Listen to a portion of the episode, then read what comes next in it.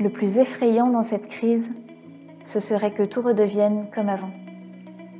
Éric Orsena. Ouvrez grand vos oreilles, le comité Grand Lille se digitalise avec ses cafés de l'après. À partir du lundi 6 avril et les jours qui suivent à 13h45, on fait le tri entre le futile et l'essentiel, entre ce qui va rester du monde d'avant et ce qui va ou doit changer dans celui d'après. À l'heure du café, Jean-Pierre Le Tartre reçoit un invité, une personnalité de haut niveau, au point de vue éclairant et éclairé. En 20 minutes chrono, il vous invite à prendre un vrai shot d'inspiration avec votre café avant de retourner télétravailler. Vous êtes prêts? Alors c'est parti Bien, bienvenue à tous, bienvenue en, ce lundi de Pâques, puisque euh, nous avons décidé de faire un café de l'après aussi euh, ce lundi de Pâques parce qu'il nous a semblé que ce jour euh, euh, est un jour très important, d'abord euh, pour les croyants, c'est un moment de prière, et puis c'est la résurrection. c'est un mot qui nous touche en ces périodes de confinement et de crise. Et puis c'est un moment aussi pour tout le monde de joie familiale, de rencontre, d'échange. Et aujourd'hui, eh bien, c'est un lundi de Pâques confiné. D'ailleurs, Bruno Cazin, que nous accueillons aujourd'hui, comment ça se passe le confinement dans un évêché? Écoutez, ça se passe bien. Euh, on a de l'espace. Euh, L'archevêque et moi cohabitons dans la maison. L'évêque auxiliaire, une maison très proche. C'est le cas aussi de l'économe diocésain. Donc, dans la semaine, il y a un tout petit peu d'activité, euh, mais c'est devenu un peu un couvent, bon, avec une régularité dans la prière assez exemplaire, le, le, matin, le soir et, et, le repas le midi ensemble. Bien, Bruno. Bruno, euh, merci d'être là. Donc, Bruno, on est ravi de t'accueillir euh, euh, pour ce lundi de Pâques. Tu es vicaire général au diocèse de Lille. tu m'as dit, en fait, c'est comme le premier ministre de l'évêque, en fait, de l'archevêque. voilà. et on est ravi de te voir, non seulement pour avoir ton éclairage en tant qu'homme de foi, mais aussi parce que tu es médecin. tu es spécialiste en hématologie clinique et donc tu as à la fois cette qualité de médecin et de prêtre. Et d'ailleurs, tu as écrit un livre euh, en 2015 qui s'appelle Dieu m'a donné rendez-vous à l'hôpital. Et donc, euh, ta double vision de la situation euh, sera pour nous un, élément très important et je suis sûr d'une richesse aussi très, très forte. Donc, on va démarrer ce café de l'après. Je commence toujours par un point. Bien sûr, on aura l'occasion de parler de, des éléments religieux, de l'homme dans cette pratique et de l'homme dans le monde de demain. Mais je voudrais commencer par ma petite question habituelle et je voudrais la garder. Qu'est-ce que tu vas faire le premier jour du déconfinement? Alors, je crois que tout le monde se pose la question. On ne sait déjà pas si on va être déconfiné complètement ou partiellement, mais j'irai peut-être d'abord voir ma mère qui a 87 ans, qui habite euh, dans le centre-ville de Lille, euh, et à laquelle je téléphone euh, très souvent, mais je serais content de la revoir euh, en chair et en os. Et puis, pareil pour les amis, mais je ne pourrais pas voir tout le monde le même jour. Bon, euh, Bruno, on va démarrer euh, tout de suite par rapport. Déjà, donne-nous un petit peu ta vision euh, de ce qui se passe en ce moment en homme de foi.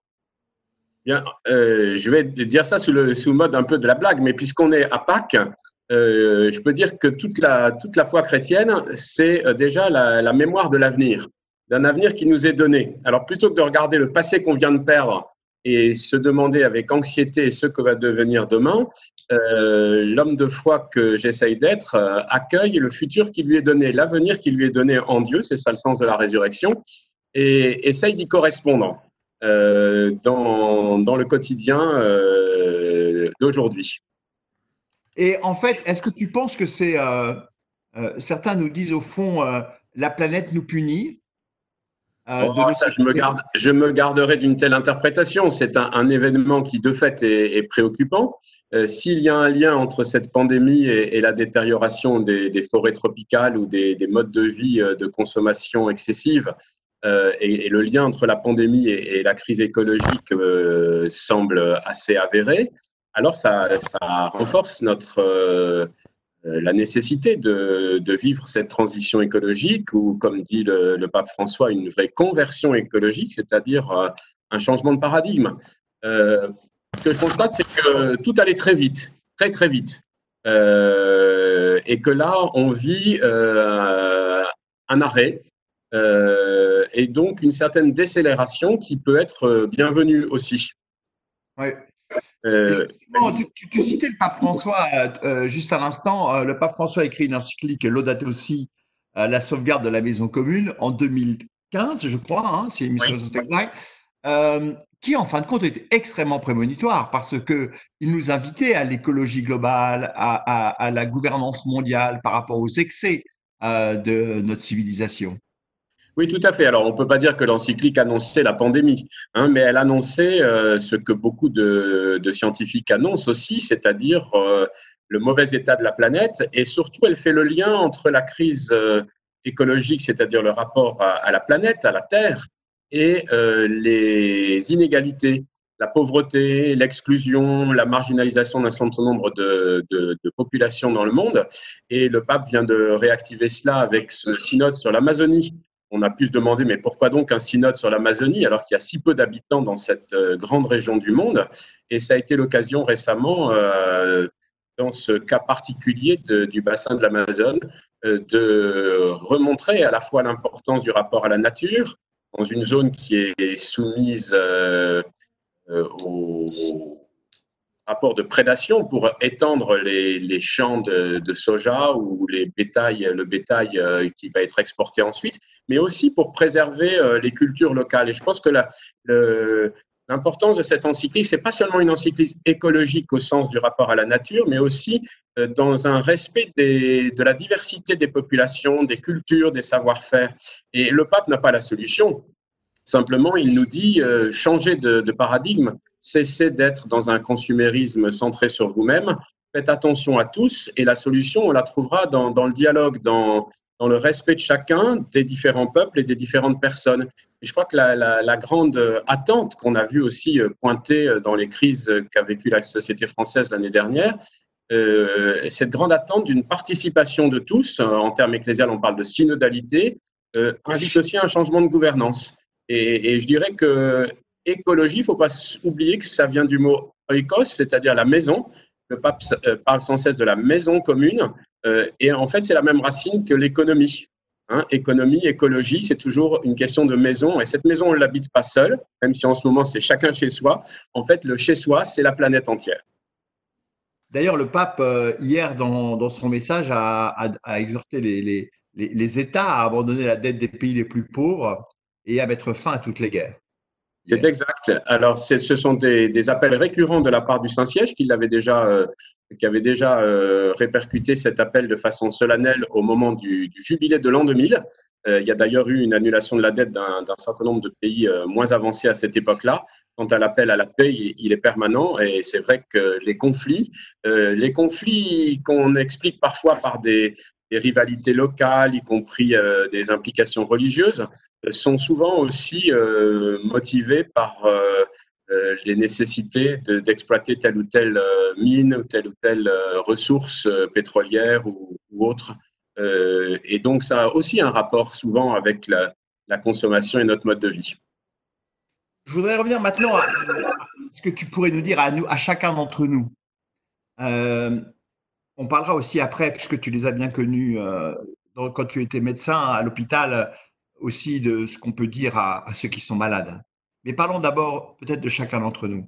Cette crise, euh, qu'est-ce que tu nous donnerais comme conseil pour vivre dans ce confinement et réfléchir à ce qui nous arrive, pour peut-être être appelé au changement, être appelé à la transformation? Moi, je ne voudrais pas donner des leçons parce que je suis aussi, euh, aussi dans l'interrogation que chacun. Hein, mais je pense que c'est euh, l'expérience qu'on fait déjà depuis quatre semaines maintenant, c'est celle d'un retour à l'intériorité euh, et de, de, se ressaisir soi-même pour aller à l'essentiel. Et on voit bien que l'essentiel, c'est à la fois cette vie intérieure et, et, pour moi, chrétien, une vie de prière, d'écoute de, de la parole de Dieu et de, de communion avec l'Église, mais c'est aussi, euh, et je crois que chacun le mesure, euh, le prix des, liens d'amour que nous tissons avec les membres de la famille, avec des amis, euh, quelquefois à l'autre bout du monde, et, tous ces liens nous constituent, et c'est notre richesse. Et en fait, j'avoue ne pas être tout à fait surpris de ce que j'expérimente en ce moment, parce que ça ressemble justement à ce que vivent les malades À, l'échelle individuelle, quand quelqu'un est confiné dans une chambre parce qu'il a une leucémie et qu'il va avoir un traitement de plusieurs semaines en chambre stérile, euh, comme j'ai connu dans ma pratique médicale, eh bien, l'expérience que vit un malade pendant un mois ou un mois et demi d'hospitalisation, euh, c'est la même que nous vivons en ce moment collectivement. Qu'est-ce qui se passe?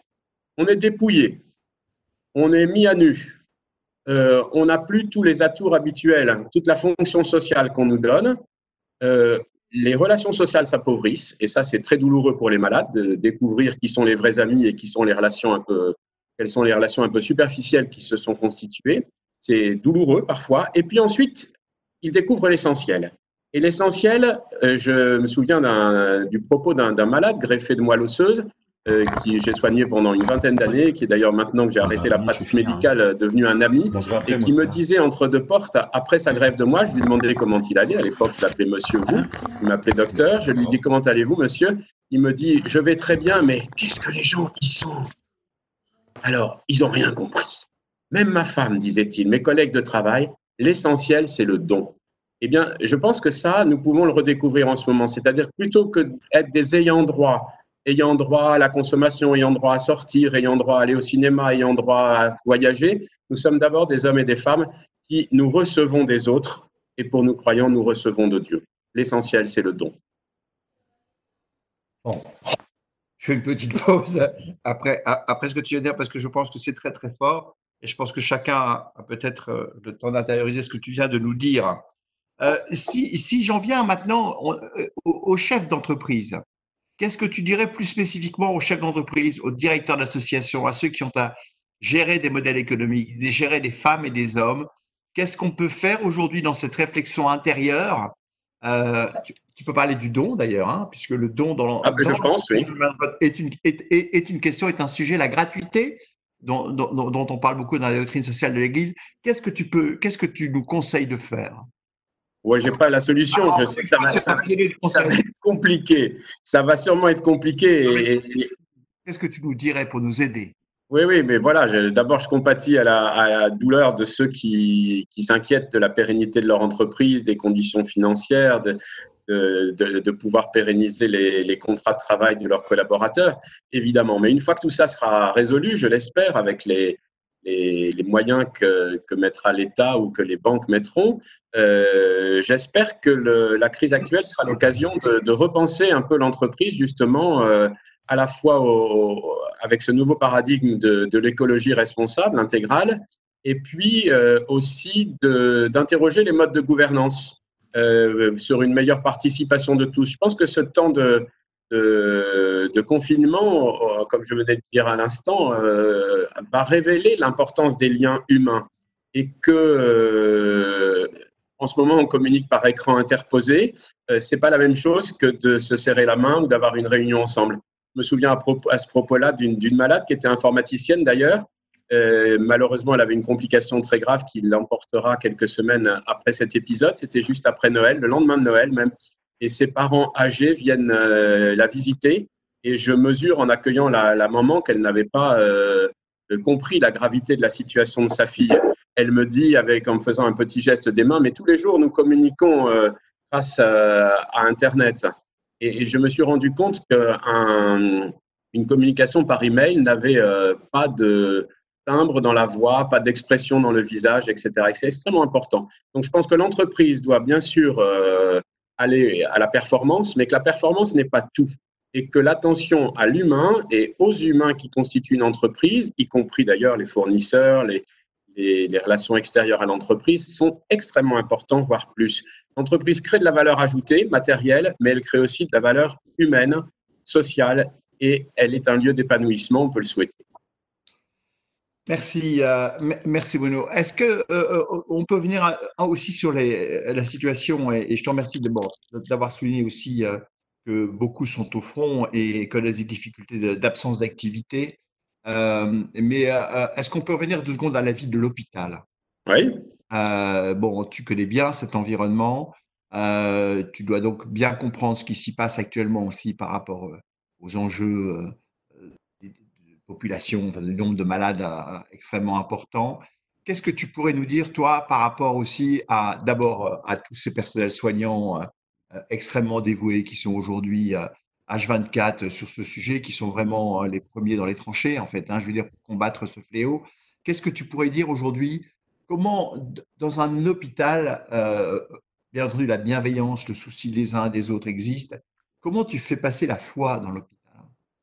Alors, c'est pas faire passer la foi, parce que la foi, elle se vit, elle se fait pas d'abord passer. Hein. Euh, je pense qu'à l'hôpital, il y a à la fois, euh, moi j'étais dans un service universitaire, euh, j'ai fait beaucoup de recherches cliniques, il y a à la fois des compétences scientifiques, je dirais techniques, qui fort heureusement font, font bien progresser la, la, lutte contre les maladies, mais il y a aussi une compétence humaine, une compétence relationnelle. Et l'ensemble du personnel hospitalier, les aides-soignantes, les infirmières, les brancardiers, les manipulateurs radio et j'en passe et, des meilleurs, l'ensemble du personnel euh, est en contact avec l'humain. Et finalement, moi, ce que je retenais de l'hôpital, euh, ce que je retiens de l'hôpital, c'est que c'est une grande famille où il y a beaucoup de monde, beaucoup de relations.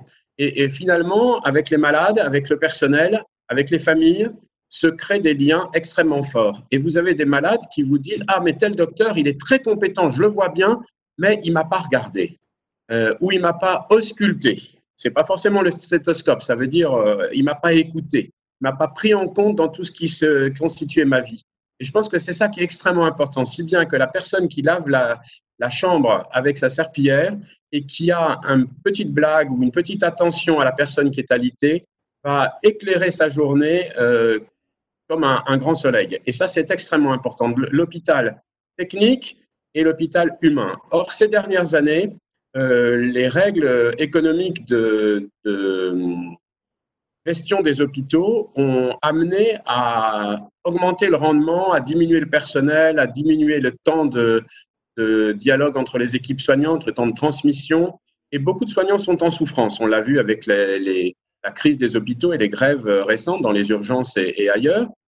Cette souffrance est due au décalage entre la motivation des soignants et ce qu'ils vivent au quotidien qui les frustre parce qu'ils doivent aller trop vite et pour un certain nombre, faire uniquement des opérations rentables. Or, aujourd'hui, la crise du Covid ramène l'ensemble de la société à l'hôpital et on est bien content de compter sur euh, la compétence euh, non seulement technique, mais humaine des soignants. Justement, est-ce que c'est pas tout ça, ces actes, ces petits actes que, que tu évoquais, euh, qui donnent un soleil et qui donnent une immense satisfaction, un épanouissement, est-ce que ce n'est pas justement euh, ce qu'on est en train de découvrir aujourd'hui Tu parlais du don? Est-ce qu'on pourrait parler aussi des gestes gratuits, des petits gestes gratuits? Est-ce qu'on n'est pas en train de redécouvrir à quel point le don, la gratuité, dans les gestes les plus intimes, les plus, minimes, pardon, sont aujourd'hui des éléments d'épanouissement des femmes et des hommes? Je pense que tu as raison. Et, ce que je disais à l'instant de l'hôpital euh, ressemble à ce qu'on venait de dire sur l'entreprise. Je pense aussi, euh, pour avoir euh, été coopérant au Brésil, pour avoir pas mal voyagé, que dans les pays plus pauvres, souvent, il y a beaucoup moins de biens matériels à disposition, mais il y a une qualité humaine, une qualité relationnelle, une joie qui s'exprime, une générosité aussi, qui s'exprime et qui fait que la vie est, finalement euh, pas si désagréable que ça, bien au contraire. Et, un certain nombre d'Africains, par exemple, qui sont ici en France, je pense à nos confrères prêtres africains qui viennent euh, soit pour des études, soit pour rendre un service quelques années euh, chez nous, constatent ça en disant Mais vous courez, mais après quoi vous courez vous, vous, loupez l'essentiel. Hein? Et, je pense que si cette crise peut nous aider à, à redécouvrir l'essentiel, que ce soit dans la vie familiale, se parler plutôt que d'être chacun sur son écran comme on le fait en ce moment, euh, que ce soit dans l'entreprise, que ce soit à l'hôpital, on n'aura pas tout perdu. Bien. Euh, dis-moi, euh, avant de passer aux questions posées par, par deux amis qui, qui t'écoutent et qui te regardent, un petit mot sur les autres religions. par rapport à ce type de situation de crise, par rapport aux soucis de l'écologie globale, d'une nouvelle gouvernance, du don de la gratuité, dans les religions que tu connais, tu penses qu'on est sur la même longueur d'onde, j'allais dire? Alors, je n'ai pas forcément toutes les compétences. Voilà, j'ai pas forcément toutes les compétences pour répondre à cette question. Ce qui est clair, c'est que les, les, religions monothéistes, euh, le judaïsme et l'islam, euh, à côté du christianisme, vont, vont, partager beaucoup de points communs, mm. notamment le fait qu'on reçoive la création, euh, que Dieu est créateur, que la création, nous la recevons, et que nous sommes appelés à, à être gérants de la création. Hein, comme dit la Bible euh, au chapitre 2 de la Genèse, à, la cultiver et à la garder. et non pas à la dominer, comme on l'a parfois dit, y compris dans des traductions malheureuses. Donc ça, euh, je pense que juifs et chrétiens vont, partager ça et que les musulmans, pour une part, vont aussi euh, consonner avec cette responsabilité de l'homme à l'égard de la nature et des autres. Et que le rapport à Dieu, le rapport à la transcendance divine, qui est majeur dans l'islam, dans le judaïsme et dans le christianisme, ce rapport à l'autre, à, Dieu comme autre, fait qu'on a l'habitude de se décentrer de soi-même. Et que, à ce titre-là, euh, les religions rendent, certainement un service et contestent finalement une manière, euh, comme dit le pape François, autocentrée de se concevoir, ou pour parler euh, avec un langage plus habituel, une manière finalement égocentrique ou, égoïste de, se vivre. Donc, recevoir la création comme un don de Dieu, cultiver et garder la création et avoir une responsabilité vis-à-vis des autres, notamment des plus faibles. Et là aussi, les trois religions monothéistes sont d'accord là-dessus. Je, parlerai moins bien du bouddhisme ou de l'hindouisme ou des autres religions orientales, mais je sais qu'elles ont un rapport très fort de respect de la nature et de l'ensemble des, des êtres vivants.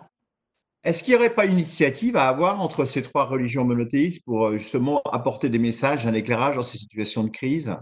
Ah, peut-être, peut-être. On a déjà, déjà l'occasion de le faire entre chrétiens, euh, protestants, orthodoxes et catholiques. Et l'encyclique Laudato Si du, pape François doit beaucoup à l'engagement euh, en matière d'écologie du, patriarche Bartholomé de, de, Constantinople. Donc, entre chrétiens, il n'y a pas de problème. C'est une habitude commune. En ce moment, on fait sonner les cloches ensemble dans les, dans euh, les protestants, les orthodoxes et les catholiques dans nos, régions. Euh, mais euh, de fait, il y a eu quelquefois des, rencontres qui ont pu montrer combien l'engagement des religions en faveur des pauvres, du social est commun. Mais en même temps, il faut éviter un, front des religions, un front uni des religions face à un monde qui n'aurait rien compris. On est partie prenante des sociétés, là, chacun où nous sommes. Oui. Alors, ça, c'est que à, des sujets quand même qu'on aura sûrement à un moment de la, maintenant et qui va monter en puissance, c'est quand même euh, des tensions hein, et liées aux inégalités, à des situations euh, par rapport à la crise qui sont très inégales et qui vont s'accentuer, qui vont être douloureuses. Et donc, euh, il y aura besoin d'engager le dialogue pour éviter des tensions fortes à l'intérieur de la société. Voilà, avec la, tentation de tout résumer au caritatif au sens de aider, euh, qui est un, lieu d'engagement traditionnel des, religions, que ce soit l'islam et le christianisme, euh, c'est manifeste. Mais euh, je crois que c'est important aussi que, les religions puissent contribuer au débat public en apportant la pierre à cette réflexion sur les, fondements d'une société et d'un vivre ensemble. D'accord. Bien, Sébastien, on reviendra. J'ai quelques questions encore, mais on va passer la parole à nos amis qui te regardent et t'écoutent. Sébastien? Il y en a tellement que je n'arrive pas à toutes les prendre. Je vais commencer par la première, tiens, Chris, qui dit Le diocèse a-t-il mis ses salariés en chômage partiel? Alors, quelques-uns, oui. Il y en a qui sont en télétravail. Il y en a d'autres qui sont en chômage partiel, notamment ceux qui euh, s'occupaient de nos maisons diocésaines, qui ne peuvent plus accueillir euh, grand monde en ce moment. Euh, donc, il y a les deux. Très bien. Travail et chômage partiel, oui. Bon, comme quoi, l'Église n'est pas épargnée par cela aussi? D'ailleurs, ce sera la transition à une autre série de questions. J'essaye d'en faire la synthèse. Euh, on parle beaucoup de cette crise. Euh, on dit qu'elle va amener beaucoup de transformations dans les entreprises, dans les organisations. En quoi l'Église va-t-elle se transformer aussi? Qu'est-ce que cette crise appelle comme transformation dans l'Église? Alors, il se trouve que nous, nous avons déjà vécu un, un, sacré choc il y a, dans les années précédentes avec la, la révélation d'un certain nombre d'abus sexuels qui a amené à une réflexion euh, forte sur notre manière d'être. Et, suite à la lettre du pape François au peuple de Dieu durant l'été 2019, euh, euh, une réflexion sur le, cléricalisme et donc sur les abus de pouvoir en, tout genre, pas seulement, hélas, des abus sexuels, mais aussi des abus spirituels ou des abus d'autorité. Euh, et que cette réflexion, en tout cas dans le diocèse de Lille, nous avons vécu euh, deux conseils diocésains de pastoral, des assemblées de, 100 à 300 personnes sur ces sujets-là. Euh, et la réflexion sur les abus sexuels nous a conduit aussi à une réflexion sur la, gouvernance dans l'Église, sur une plus grande synodalité, une plus grande participation à tous, les à tous les échelons de, de la vie de l'Église, laisser aussi une place plus importante aux femmes, euh, et je crois que ces messages ont été entendus. En tout cas, notre archevêque euh, a publié récemment euh, une lettre à l'ensemble des, des, croyants du diocèse dans ce sens-là. Merci. Alors, je continue parce qu'il y a beaucoup de questions. mais si vous voulez les, développer, je vous reprenez la parole quand vous voulez. Mathieu nous pose la question, et, ça me fait penser à une autre question de quelqu'un dont j'oublie le prénom. Le pape hier a demandé une remise de dette sur les pays, pauvres. C'était peut-être pas hier, mais en tout cas récemment. Est-ce que c'est jouable? Deuxième question, vous parlez de la société du don. on, découvre que ce don est quelque chose qui est amené euh, à se développer grâce à cette crise. Comment est-ce que c'est compatible dans une société du, gain? On pense à la bourse, au capitalisme, au libéralisme. Voilà, deux questions qui sont à peu près connectées. Alors sur la remise des dettes, je ne suis pas compétent, mais je sais que c'est quelque chose qui a été demandé, euh, je vous dis, déjà de longue date par le Saint-Siège et déjà réalisé en 2000 pour un certain nombre d'États, euh, des pays moins avancés. Donc euh, ça, je vais laisser les financiers répondre à la, question technique, comment est-ce possible? Euh, Peut-être que les, sommes d'argent prêtées à ces pays sont finalement peu de choses à l'égard de, budgets d'États euh, opulents ou, de très grandes multinationales. moi, ce qui me frappe au niveau des relations internationales, vous voyez, j'ai été coopérant au Brésil dans, dans, la région de Recife où on cultive de la canne à sucre depuis quatre siècles et où j'ai vu des très grandes monocultures dans des terres qui étaient autrefois très riches on a des documents du XVIe siècle qui le montrent et qui sont aujourd'hui appauvris. Et j'ai aussi euh, pu, puisque je travaillais dans des, bidonvilles avec des, personnes pauvres, euh, j'ai aussi pu voir les conséquences plusieurs siècles après de, l'esclavage et d'un rapport très inégal. Quand une société a été créée sur un mode très inégal, les conséquences que ça a sur le, sur le long terme. Hein. et, vous avez des gens qui n'ont rien. Quand on a aboli l'esclavage au, au, Brésil en 1888, on n'a même pas donné un lopin de terre aux gens. Et moi qui travaillais dans le domaine de la santé, de l'alimentation, je voyais que les gens n'avaient même pas l'habitude d'avoir un petit jardin comme chez nous, un petit lopin de terre pour cultiver quelques légumes. Donc on a un rapport, euh, vous voyez, ça peut structurer une société, ça structure les relations internationales aussi. Et, donc je crois que l'introduction du don et de la gratuité dans l'économie, euh, les plus pauvres résistent.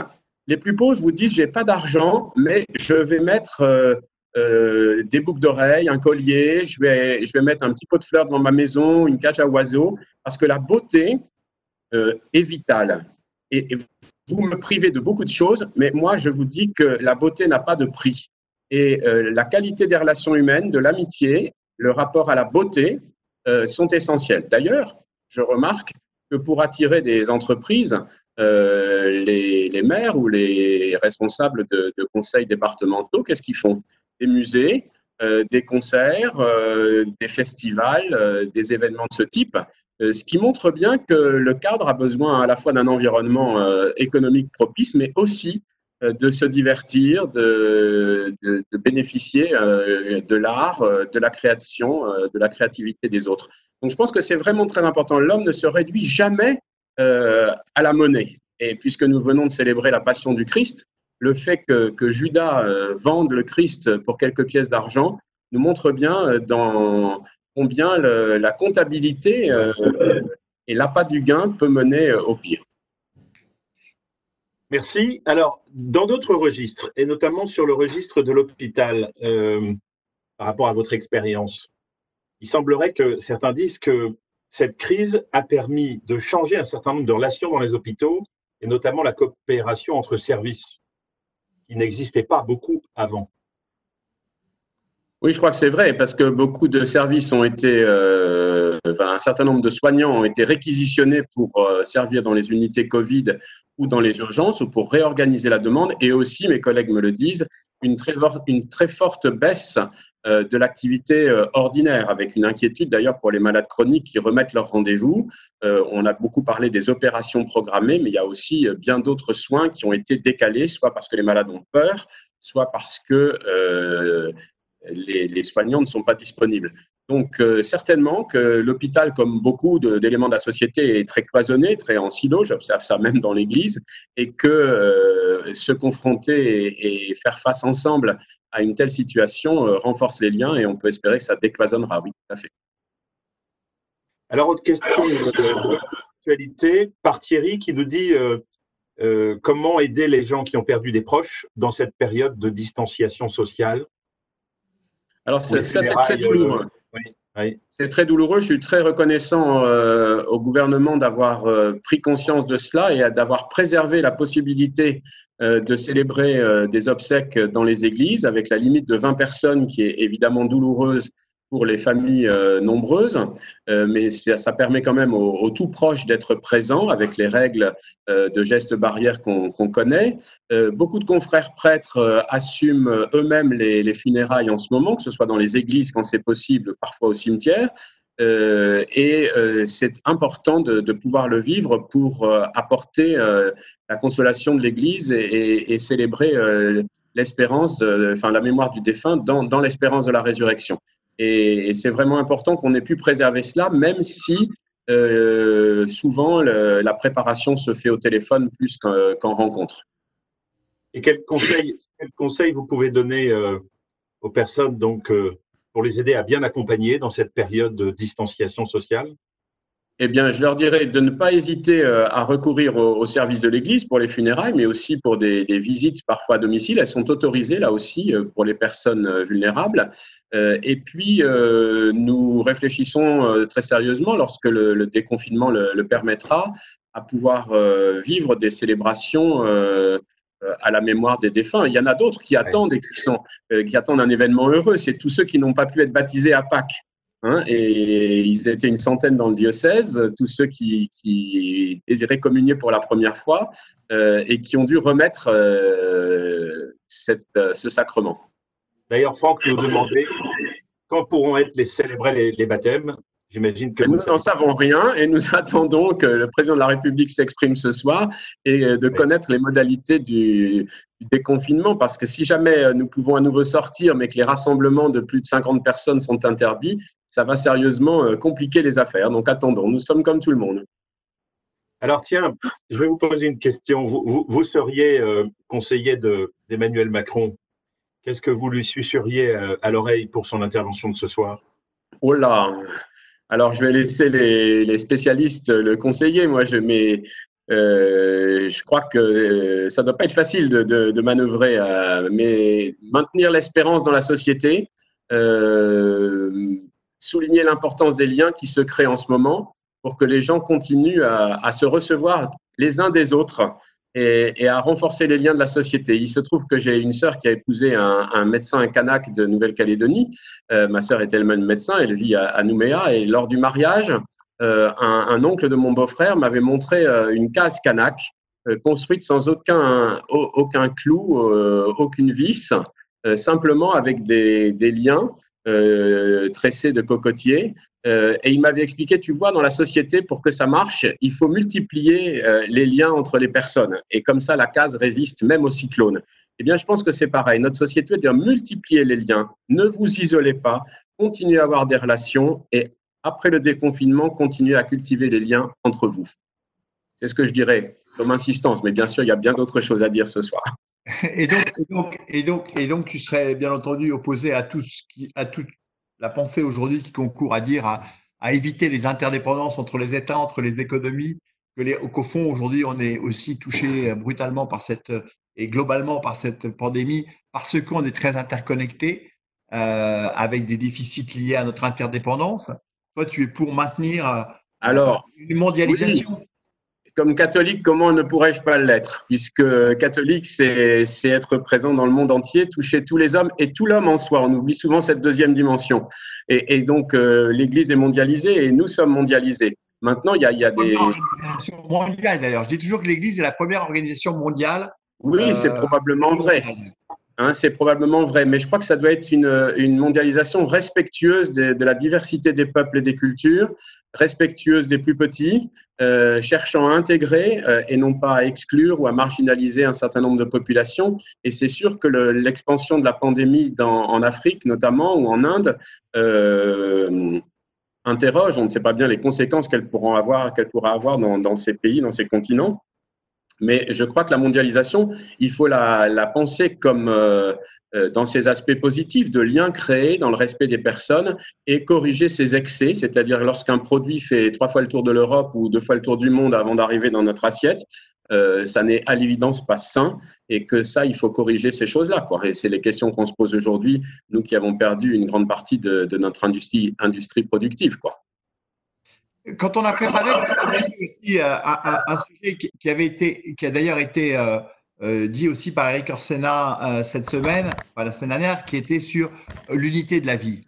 et qu'au fond, on est un seul et un seul être, homme ou femme, et on est à la fois salarié, dirigeant, père de famille, mère de famille, enfant. Est-ce que tu pourrais nous en dire un peu plus sur et, et, quel est ton regard, toi, en tant qu'homme de foi, sur au fond l'être unique l'être unique, c'est d'abord un, émerveillement devant la, singularité de chacun. Hein. Euh, c'est quand même incroyable. Et là, le, médecin rejoint le, croyant et le prêtre que je suis. C'est l'émerveillement devant la singularité. Nous sommes tous uniques, absolument uniques, dans une trajectoire de vie unique, mais en même temps, nous sommes tous liés les uns aux autres. Et à la fois, il faut tenir cette unicité euh, cette singularité et cette euh, nature relationnelle de l'homme, parce que nous nous sommes voilà, nous sommes nés dans une famille, nous avons des amis, nous avons des relations, nous faisons partie d'un peuple, d'une communauté, etc. Et donc, ces liens sont extrêmement importants. Et quand le pape dit tout est lié, le rapport à soi, le rapport aux autres, le rapport à la nature, le rapport à Dieu, il signifie cela. Euh, alors, je m'émerveille aussi comme médecin parce que cette singularité, elle a une base génétique, mais aussi épigénétique, toutes les, relations que chacun de nous euh, entretient avec l'environnement euh, et tout ce que nous vivons euh, nous constitue. Il y a une autre question, Sébastien? Oui, il y en a encore beaucoup, notamment sur l'après. Sur, l'après. Euh, comment, dans le diocèse de Lille, par exemple, pour être concret, euh, on peut faire, à partir du déconfinement, pour inscrire davantage cette conversion écologique? Alors là aussi, l'ironie du sort veut que nous avons tenu un conseil diocésain pastoral sur l'écologie le 12 mars le jour où le président Macron s'adressait aux Français. Il s'adressait aux Français à 20h, notre conseil commençait euh, à 18h. Et, je l'avais préparé avec le, bureau de ce conseil diocésain de pastoral et j'ai pu mesurer combien les plus jeunes euh, sont extrêmement motivés sur ce sujet et nous attendent au tournant sur ces questions. Alors je crois que la crise que nous vivons aujourd'hui va renforcer cette motivation il y a déjà un label Église verte qui a été mis en place euh, par la Conférence des évêques de France avec euh, les églises protestantes unies de France et euh, des églises orthodoxes pour inciter les paroisses, les écoles catholiques et les fidèles à mettre en œuvre une stratégie de, de, progrès dans le sens de l'écologie. Pas seulement d'ailleurs dans la consommation d'énergie ou l'isolation des bâtiments, mais aussi dans les aspects humains de, participation de chacun, euh, et en particulier des, plus pauvres ou des plus jeunes.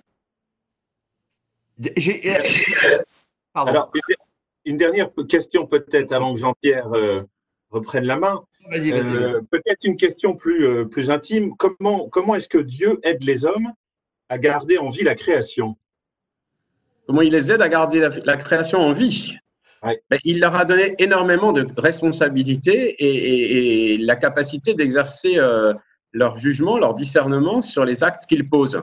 il nous a créés libres et, qui plus est, il nous libère encore en, nous continuant à nous aimer toute notre vie. Et, je pense que c'est extrêmement important de comprendre que cette liberté, ce n'est pas un cadeau empoisonné, c'est un cadeau que nous devons euh, recevoir, cultiver euh, et euh, l'exercer dans le sens de, la responsabilité vis-à-vis de la nature, vis-à-vis des autres. Euh, quelques mots encore. Je voudrais revenir sur la aussi, donc sur la dernière encyclique du pape François de 2015. Je ne sais pas si c'est la dernière d'ailleurs en fait. Encyclique, vraiment oui, mais il y a eu des lettres apostoliques après, oui.